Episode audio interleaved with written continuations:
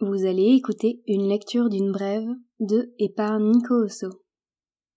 Nico Osso, c'est le nouveau pseudo de Nicolas Guernic, anciennement Nours Malozo. Artiste lillois qui travaille l'image et le texte dans une approche aussi sensible que brutale. Il a commencé par l'illustration, puis la bande dessinée, le pop-up, l'écriture, jusqu'à ce que celle-ci trouve une place autonome dans sa pratique. Il dépeint la violence de cette société de manière intime, crue, souvent drôle, parfois débile. Il se sert de l'écriture comme du dessin, comme un exutoire, une manière de mettre à distance. Les Brèves sont une série de textes à durée indéterminée, débutés en juin 2019. Confession intime, texte soupape, écrit dans l'urgence, pour évacuer une tension, pour gérer des situations dérangeantes ou inconfortables. La brève que vous allez à présent écouter se nomme Auberge de jeunesse. J'arrive dans la piole, un dortoir où il n'y a que des mecs. Les rideaux fermés laissent à peine passer la lumière, au gré du vent. Une odeur épaisse plane, bien présente, entre le vestiaire d'après-match et le lendemain de cuite. Une odeur de couilles et de testostérone qui me fait vite oublier le sourire de la fille de l'accueil. Dommage. Mes compagnons de chambre me dévisagent. Je lance un bonjour mou auquel deux trois sur les sept huit répondent. Pas si mal. Je trouve un lit superposé vide, balance mon sac sur celui du dessous et m'affale comme une masse. Journée hyper jouissive et hyper intense. Résultat, je suis crevé et j'ai pas envie de faire dans le social, ni de faire semblant. À côté, certains discutent et commentent ce qu'ils viennent de dire par des hashtags. Hashtag grosse soirée. Hashtag je t'ai cassé. Hashtag tu t'es pris pour qui? Hashtag bouge de mon lit. En écho, des rires gras. Je ne peux m'empêcher de penser à 1984, à l'appauvrissement du langage menant irrémédiablement à l'appauvrissement de la pensée. On est en plein dedans. Ça m'en foutrait des cauchemars si ça ne me faisait pas sourire. Je sens des yeux observer mon corps amorphe, mon corps inconnu, mon corps intrus, mon ventre qui gonfle et qui dégonfle lentement, mes tatouages qui dépassent, mes pieds qui puent et mes fringues sales. Je me redresse. Erreur stratégique, mes deux voisins de lit se tournent vers moi. Je panique, patine, souris, et voilà que j'amorce moi-même la discussion que j'ai tenté d'éviter. Parler pour meubler le vide, parler pour gommer cette angoisse injustifiée, leur faire croire qu'ils m'intéressent. Ils pourraient m'intéresser, mais pas ce soir. Je donne des réponses courtes et repose une question dans la foulée. Ils viennent d'Annecy, et Genève-Bruxelles en avion, c'est à peine une heure.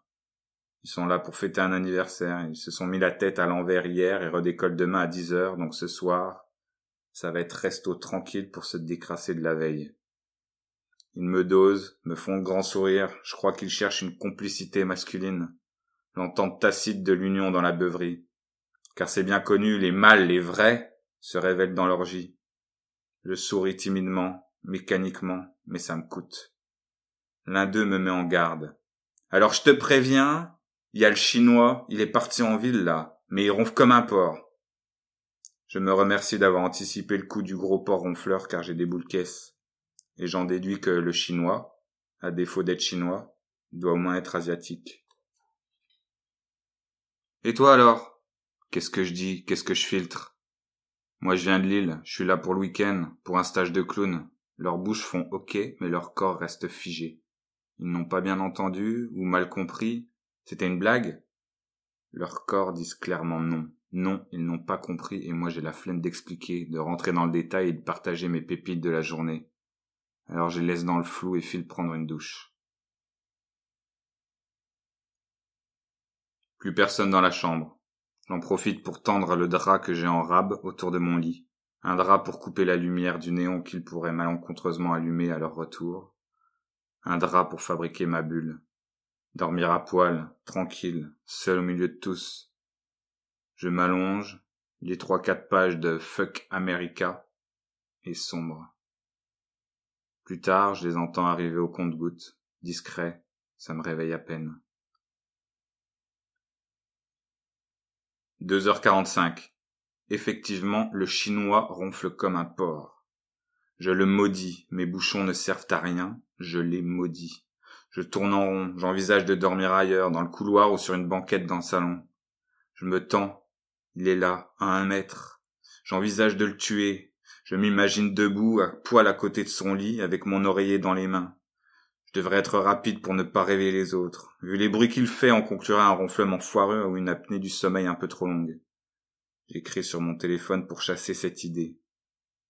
Le chinois est pris d'un soubresaut, se calme. J'en profite pour tenter de m'endormir à nouveau, en espérant de ne pas le croiser au réveil. Je pense à la méditation qui pourrait m'aider dans ces moments-là, à deux mains qui risquent d'accrocher si je dors mal, à l'empreinte carbone de mes compagnons de chambrée. Au matin, la fine équipe se prépare rapidement en se croyant silencieuse et quitte la piole. Le chinois est encore là, à vrombir. Nous sommes tous les deux dans ce grand dortoir vide. L'espace d'un instant, j'envisage une nouvelle fois de l'étouffer. Je m'assierai lentement, mes fesses sur mon oreiller sur sa face. Je resterai assis, là, nonchalamment, toujours à poil, jusqu'à ce qu'il ne bouge plus. Mais pour l'instant, il faut que je m'habille.